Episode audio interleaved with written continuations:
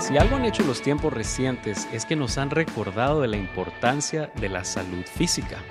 Pero otro tipo de salud que es igual de importante es la salud financiera. Y hábitos como el ahorro, la inversión, el orden financiero y el tener nuestras tarjetas de crédito al día son bastante intimidantes. Sin embargo, cuando nos damos cuenta que son hábitos, lo único que se necesita es comenzar a ponerlos en práctica.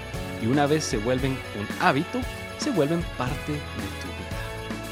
Mi nombre es Daniel Gerbruger y estoy aquí gracias a Banco Industrial para ayudarte a ordenar tus finanzas y con ello a maximizar las posibilidades de que tengas una salud financiera y lograr esos sueños pendientes que tienes de vida.